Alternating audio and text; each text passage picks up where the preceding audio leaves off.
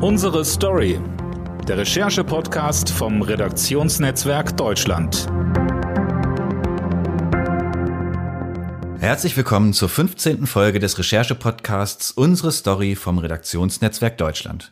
Mein Name ist Dirk Schmaler und ich möchte heute, am Tag nach der großen Wahlnacht in den USA, mit meiner Kollegin und RND-Reporterin Marina Kombaki sprechen. Marina, hallo nach Miami. Hallo Dirk. Marina, du bist in der letzten Woche nach Miami gereist, in Florida, auch in der Erwartung, dass sich dort womöglich schon in der Nacht zu Mittwoch der Kampf ums Weiße Haus entschieden hat. Wie hast du nun die Wahlnacht erlebt? Ich könnte auch fragen, was ist schiefgelaufen? Ja, es kam anders, als ich, als viele andere das äh, erwartet und die Demokraten vor allem erhofft haben.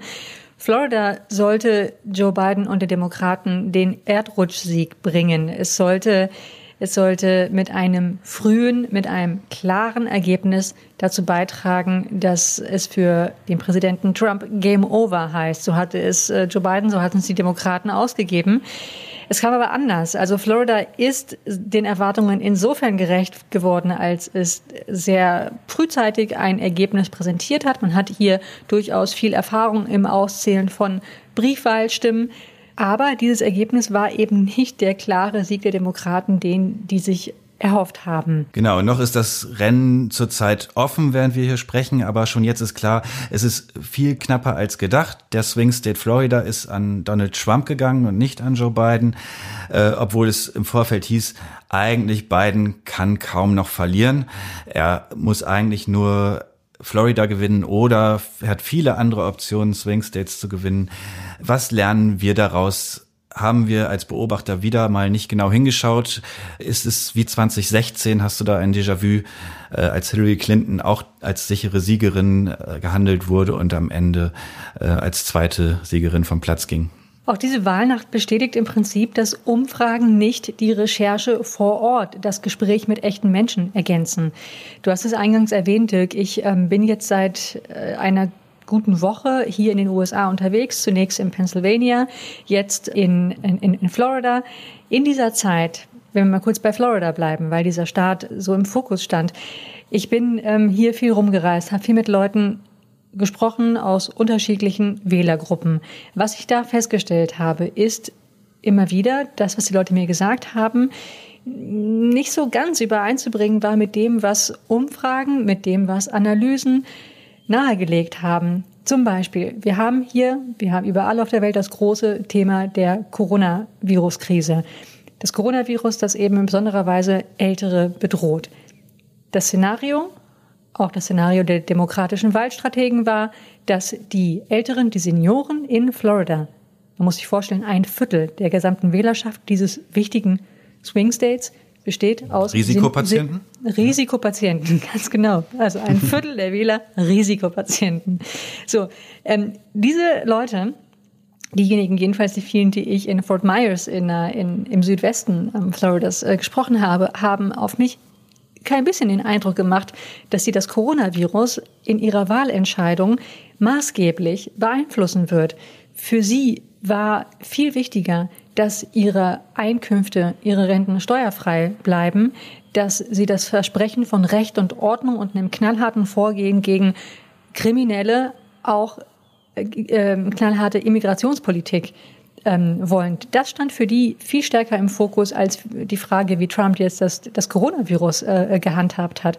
Diese Wählergruppe ähm, hat also aus Sicht der Demokraten nicht geliefert. Hier in Miami, wo ich gerade bin, ist mir was anderes aufgefallen. Ich bin in Viertel gefahren, die sehr stark bewohnt sind von Amerikanern kubanischer Herkunft.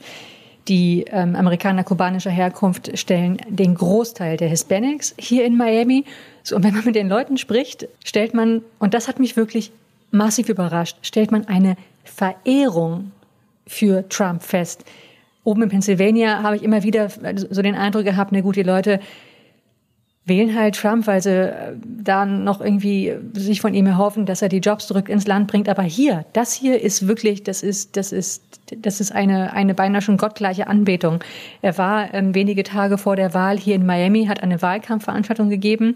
Ich war umgeben von spanisch äh, sprechenden Menschen, ähm, die ihn angefeuert haben, Donny, Donny, und ihn, ihn wirklich ähm, da frenetisch bejubelt haben, in ihm den Garanten dafür sehen, dass nicht der Sozialismus über dieses Land hereinbrechen wird mit einer äh, Biden-Harris-Regierung, so jedenfalls ähm, ihre, ihre Befürchtung. Also da war eine, eine Nähe der, der, der kubanisch-amerikanischen Bevölkerung zu Trump zu vernehmen, die ähm, ja, sich jetzt auch im, in, im Wahlausgang niederschlägt. Trump hat Florida nicht zuletzt dank des starken Votums der kubanischen Amerikaner gewonnen. Und das versteht man nicht, wenn man alle Hispanics über einen Kamm schert und ähm, eben nicht tiefer reinleuchtet in die, in die Communities. Und ich glaube, die, die Demokraten haben das nicht gemacht. Die, die Demokraten gehen zu stark davon aus, dass die demografische Entwicklung vor allem im Süden der USA ihn quasi Wählerstimmen in den Schoß fallen lässt und äh, das ist nicht der Fall. Nun ist das im Nachhinein natürlich immer ein bisschen einfacher zu erklären und ist also so eine Wahlkampagne auch der Demokraten hat natürlich enorm viel Geld, enorm viel Manpower. Äh, wie kommt das, dass die von falschen Voraussetzungen ausgehen, offenbar äh, trotz dieses immensen Aufwands, der da getrieben ist. Ja, selbst hier in Deutschland, wo man sowas recherchieren kann und auch tut, gibt es auch kaum jemanden, der auf diese Zusammenhänge wirklich deutlich hingewiesen hat. Was machen wir da falsch? Stimmen da einfach vielleicht die politischen Grundrechenarten bei diesem Donald Trump nicht mehr oder stimmen sie für ganz Amerika nicht mehr? Haben wir da ein, äh, gehen wir da alle von falschen Voraussetzungen aus? Und mit mir, wir meine ich wir Deutsche, aber vielleicht auch die liberalen Kräfte in den USA? Was uns in Deutschland, aber auch vielen, vielen Amerikanern hier in, in den USA schwerfällt, nachzuvollziehen, ist, dass Menschen nicht aus Versehen Donald Trump wählen, dass Menschen Donald Trump nicht wählen, weil er halt irgendwie äh, Teil der Republikanischen Partei ist und äh, halt notwendiges Übel ist, ähm, wenn man diese Partei unterstützen möchte. Die Leute wählen die Republikaner wegen Trump, nicht trotz Trump. Das ist ein ganz wichtiger Punkt, der ähm, mir hier nochmal in den Gesprächen sehr deutlich geworden ist. Das ist etwas, ähm, was man als faktenzentrierter auf Rationalität, auf ähm, Abwägung ähm, setzender Politikbeobachter oder auch äh, Zeitgenosse, ja, was, was es vielleicht nicht leicht fällt, irgendwie das, das zu akzeptieren, aber das ist nun mal eine, eine Wirklichkeit, mit der wir uns hier auseinandersetzen müssen und das, das tun wir ja auch schon seit langem. Und ähm, aber möglicherweise lassen wir uns irgendwie dann doch eher äh, oft irgendwie so Hoffnungen davon tragen. Und auf der anderen Seite und gerade aus unserer Medienperspektive ist vielleicht auch nochmal der Punkt wichtig. Wir erzählen gern neue Geschichten. Wir erzählen nicht furchtbar gern die immer wiederkehrenden alten Geschichten. Und die neue Geschichte davon, dass ein erzkonservativer Bundesstaat wie Texas beispielsweise aufgrund der demografischen Entwicklung, aufgrund der großen Dynamik in seiner Bevölkerungsstruktur durch Einwanderung zum Beispiel aus Kalifornien, dass dieser Staat sich plötzlich wandelt und äh, ein, ein lilafarbener, wenn nicht gar blauer äh, Bundesstaat auf der politischen Landkarte wird das ist eine neue Geschichte, die, die erzählt man gern, ist dann aber letztendlich, ähm, ist Texas so, ist ja dem, dem, dem langweiligen Image, wenn man so will, des republikanischen Staates treu geblieben, indem es sich eben nicht äh, zu äh, beiden hinbewegt hat. Auf der anderen Seite, weil du eben sehr kritisch die beiden Kampagne angegangen bist in, der, in deiner Fragestellung, Dirk, der hat ja durchaus an dem langweiligen bewährten Konzept festgehalten. Und wir sehen ja gerade, es findet ein Kampf um den Rostgürtel statt. Es findet ein Kampf um die Staaten Michigan, Pennsylvania und Wisconsin statt. Das sind Staaten, die die beiden Kampagne immer und immer wieder bereist hat. Staaten, auf die sie sehr gesetzt hat. Die nennen das hier die Wiedererrichtung der blauen Wand, die Trump damals 2016 hat einreißen können. Diese blaue Wand wollten die Demokraten unbedingt wieder errichten. Also wenn man jetzt im Rückblick nochmal sich die beiden Kampagnen anschaut, stellt man fest, ja, sie haben auch durchaus kokettiert mit diesen neuen Möglichkeiten, die sich ihnen zum Beispiel in Staaten wie Georgia, in Staaten wie Arizona oder auch, oder auch Texas ergeben haben. Aber immer und immer wieder sind sie zurückgereist an den Rostgürtel immer wieder Michigan, Pennsylvania ein ums andere Mal in die alten weißen Arbeiterquartiere rein, weil sie dort ihre Basis wissen. Und das ist aber auch so ein Punkt, wo, wo ich sagen würde, naja, das ist vielleicht aus unserer Perspektive nicht mehr so die shiny, glitzernde Sto äh, Story, die wir erzählen möchten und ähm, deswegen wird das vielleicht ein bisschen, ein bisschen unterbelichtet. Dennoch auch die Frage nach dem Kandidaten Joe Biden wird natürlich jetzt gestellt werden. Was ist dein Eindruck, äh, auch durch deine Reise? Äh, ist Joe Biden der richtige Kandidat gewesen? Hat er vielleicht zu wenig eigene Ausstrahlung besessen und war vielleicht dann tatsächlich das kleinere Übel, was eben für viele Republikaner Donald Trump gar nicht war? Ich denke, auch gerade nach den Gesprächen, die ich in den ländlichen, in den abgehängten Gegenden Pennsylvanias geführt habe, dass die Entscheidung für Joe Biden einem durchaus nachvollziehbaren und strategisch klugen Kalkül der Demokraten geschuldet gewesen ist. Biden kann Leute erreichen, die Hillary Clinton 2016 nicht erreicht hat. Dazu zählt allen voran die weiße Arbeiterschaft im Mittleren Westen. Selbst hier in Florida habe ich Leute getroffen, die mir gesagt haben, sie haben 2016 nicht gewählt und wollten jetzt aber für Biden stimmen, weil sie in seiner moderaten Haltung, in seinem gemäßigten Auftreten ähm, etwas sehen, was ihnen keine Angst einjagt. Was aber deutlich geworden ist, ist, dass das Zerrbild der Trump-Kampagne mit Blick auf Bidens Running Mate Kamala Harris durchaus verfangen hat. Also hier in Miami gilt Kamala Harris als Kryptosozialistin, die jetzt nur so ein paar Monate abwarten will als Vizepräsidentin, um dann das Ruder komplett zu übernehmen ähm, für den Fall eines baldigen Ablebens von Biden. Das ist hier eine, eine Vorstellung, die nicht irgendwie äh, in dem Nebensatz fällt, sondern die angeführt wird von Leuten, die damit ihre Wahl für die Republikaner begründen. Die sagen, ja, den beiden würde ich ja wählen. Aber die Harris, die würde ich nicht wählen. Kurzum, Biden war ein Angstkandidat der Demokraten. Er war ein Konsenskandidat. Das Kalkül äh, war durchaus klug, ist aber letztendlich nicht aufgegangen. Und ich denke auch, das liegt auch daran, dass das Image, das Trump von Biden prägen wollte, nämlich das eines senilen Greises, auch tatsächlich viele Leute hier erreicht hat, was einigermaßen kurios ist, wenn man bedenkt, dass nun wirklich sehr wenig Lebenszeit diese beiden voneinander trennt, aber dass Trump es geschafft hat, sich als Vitalitätsklotz zu inszenieren in Abgrenzung zu beiden. Ja, nun ist die Wahl natürlich noch nicht entschieden. Man kann sagen, Biden hat schon jetzt äh, nicht so funktioniert, wie es hätte sein sollen, aber noch werden Stimmen ausgezählt, womöglich noch tagelang, wenn nicht das passiert, was Donald Trump gerne möchte, denn der hat am frühen Morgen nach der Wahl angekündigt, vor den obersten Gerichtshof zu ziehen und die weitere Auszählung der Stimmen in einigen Swing States zu stoppen. Das wirkt fast wie ein Staatsstreich. Was ist das für ein Signal? Was, äh, was, was kann ein Gerichtshof überhaupt ausrichten? Was ist das? Also, das ist ja ein Szenario, was schon seit mehreren Tagen auch im Raum schwebt, diese Anzweiflung. Und wird diese Wahl am Ende vor Gericht entschieden? Was, was hältst du von diesem Zug? Ja, ein Kommentator auf CNN hat das, fand ich ganz treffend eingeordnet. Er sprach von einer nicht überraschenden und doch schockierenden Ankündigung wie so oft bei Trump. Ne? Also immer wieder tut er ja eigentlich das, was man von ihm erwartet und man ist dennoch erschüttert. Jetzt eben wieder in dieser sehr dramatischen Nacht. Trump arbeitet das Drehbuch ab, das er sich in den vergangenen Wochen erarbeitet hat. Wie das, sieht das aus? Das Drehbuch sieht maßgeblich eine Delegitimierung von Stimmen für die Demokraten vor.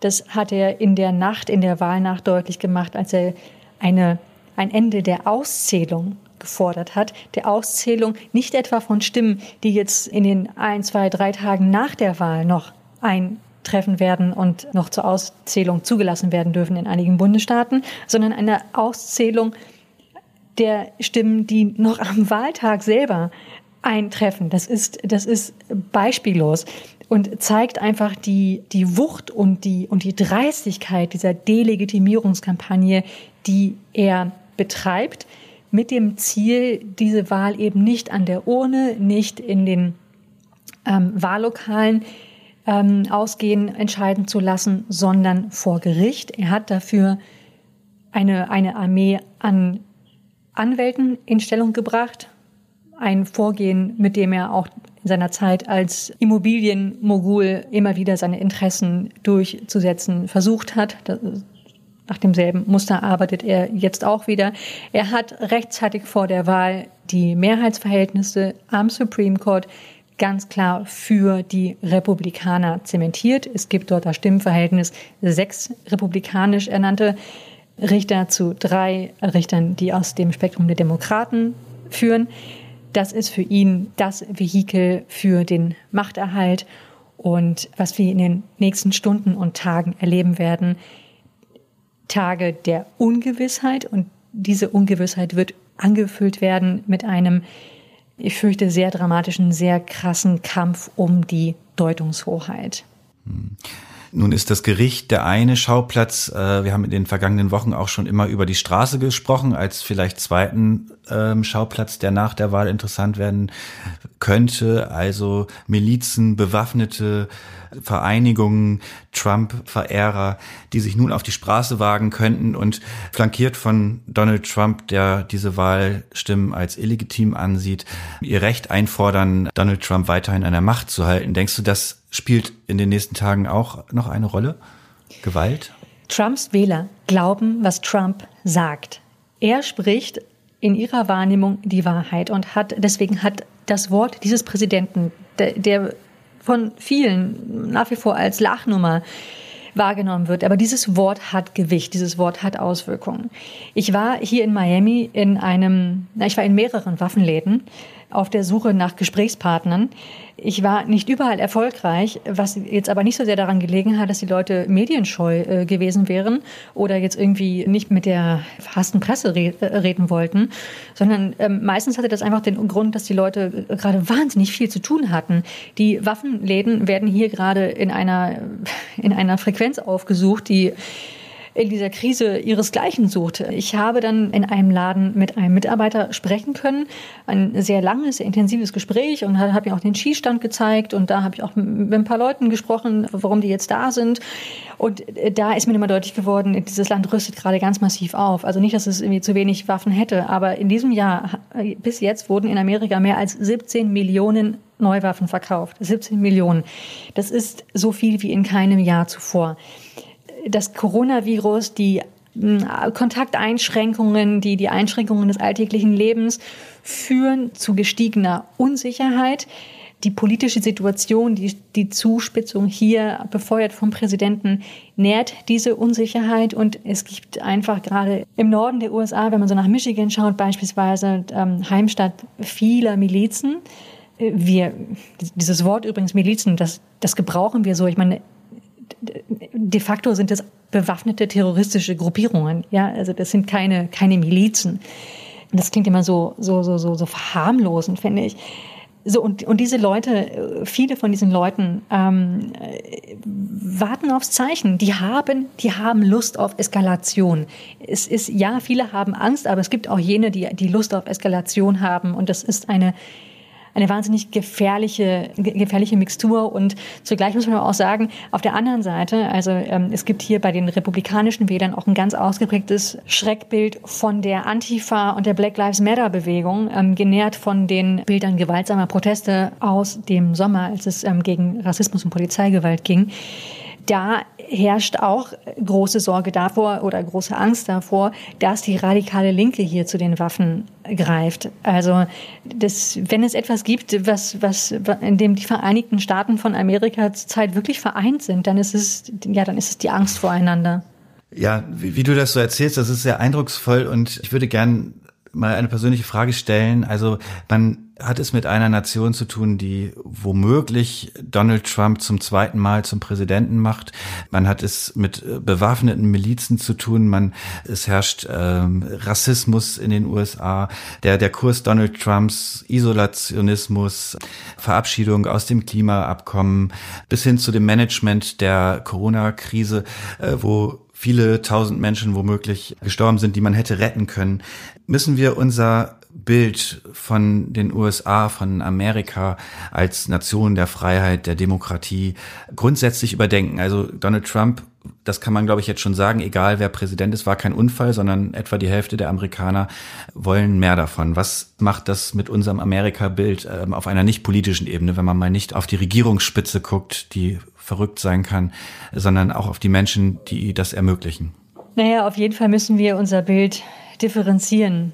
Ich glaube, also Dirk, wir beide sind äh, ja auch in einer, in einer Zeit aufgewachsen, in der es so klar war, irgendwie, na klar, schaut man zu Amerika hoch, ja, alles, alles Coole kommt aus Amerika und das hat uns irgendwie ganz massiv geprägt in unserem Denken und auch in unseren Wertvorstellungen. Aber wenn man mal ganz ehrlich ist, Amerika war immer schon mehr Ideal als Wirklichkeit. Das ist ja auch das, was dieses Land nach wie vor so großartig macht, dass es nach etwas strebt, was es sein will und noch nicht ist, dieses Unfertige ist, also ist ein großes, ein großes historisches Gesellschaftsexperiment. Das ist, das ist ansprechend und gut. Und jetzt, und jetzt geht's äh, tatsächlich in, in, in eine Richtung, die alles andere als äh, behaglich ist, aber vielleicht, ja, vielleicht, ähm, Vielleicht so viel. Das Amerika gibt es nicht. Es gibt viele Amerikas. Es gibt das Amerika der Milizen. Es gibt aber auch das Amerika von unfassbar energischen, engagierten, Streitern für soziale Gerechtigkeit, für Gerechtigkeit für Schwarze hier in Amerika. Ich habe hier in, in Miami zuletzt eine, eine Gruppe ähm, kennengelernt, die ähm, speist sich aus dem kirchlichen Umfeld von Afroamerikanern massiv engagiert ist, um die Wahlbeteiligung der Afroamerikaner nach oben zu treiben. Auch ein ganz wichtiger Punkt für die Demokraten natürlich, der offenbar jetzt nicht so geklappt hat, wie, wie man sich das erwünscht hat. Aber das sind Leute, die unfassbar engagiert sind, die für eine Vision streiten, die enorme Widerstände in Kauf nehmen. Das ist eben auch Amerika und äh, ja, das Amerika, das uns das uns lieb ist, das, das gibt es auch, aber es gibt eben auch das andere Amerika, mit dem wir uns auseinandersetzen müssen. Und das, ja, einmal mehr fällt einem die Bierzeltrede von Angela Merkel ein. Ähm, wir werden unser Schicksal ein Stück weit in die eigene Hand nehmen müssen. Der Satz äh, gilt jetzt mehr denn je. Womöglich auch unabhängig von dem Wahlausgang. Wobei vielleicht meine letzte Frage. Wir wissen jetzt, es hängt wahrscheinlich am Ende an zwei, drei Staaten und wenigen tausend Stimmen, ob das Amerika von Joe Biden oder das Amerika von Donald Trump am Ende die Nase vorn haben wird und damit auch die nächsten vier Jahre der US-Politik und womöglich auch der Weltpolitik prägen wird. Was meinst du? Geht es in jedem Fall an die Substanz, so wie du es gerade gesagt hast, dass das eine Amerika und das andere nebeneinander steht und differenziert betrachtet werden muss? Oder kann so eine Wahl auch Gesamtamerika in die eine oder andere Richtung ähm, verändern weiterhin? Nach dem, was bisher bekannt ist zu den Wahlergebnissen, würde ich sagen, dass diese Wahl die Spaltung Amerikas zementiert. Dass jene Gruppen, die vorher zu Trump gehalten haben, sich nicht haben in ihrem, in ihrem Glauben an Trump, in ihrer Überzeugung erschüttern lassen durch erschütternde Einschläge wie die Pandemie, wie die Wirtschaftskrise. Auf der anderen Seite ist die, ist die liberale die Linke in einer Weise mobilisiert, wie auch sie das äh, nie zuvor erlebt hat. Das bleibt alles bestehen. Die Spaltung wird sich angesichts des Ergebnisses, wie es sich andeutet, nämlich sehr, sehr, sehr knapp und sehr zerrissen. Die Spaltung dieses Landes wird sich vertiefen. Selbst mit einem Präsidenten Biden bin ich unter den gegebenen Umständen nicht sicher, ob ihm die Rolle des Versöhners tatsächlich gelingen wird. Ich denke, was man auf jeden Fall sagen kann, was für uns, glaube ich, ähm, aus europäischer Perspektive auch wichtig ist, dieses Amerika wird auf lange Zeit mit sich selbst beschäftigt sein. Darauf müssen wir uns einstellen. Da ist ähm, auf der weltpolitischen Ebene wenig an Impuls ähm, zu erhoffen, dass die Probleme, die du eben angesprochen hast, tatsächlich weiter bewegen äh, könnte, einer Lösung äh, zuführen könnte. Da muss Europa sehen, wo es bleibt. Ja, jedenfalls werden es äh, spannende Stunden, Tage und Wochen, bis es wirklich zu einem Amtswechsel beziehungsweise zu einer äh, neuen Amtszeit im Weißen Haus kommt. Das war die 15. Folge des Recherche-Podcasts Unsere Story. Vielen Dank, Marina aus Miami. Danke dir. Und wir hören uns, wenn Sie mögen, die, zur nächsten Folge wieder, äh, womöglich nochmal mit dem Thema US-Wahl. Bis dahin, tschüss.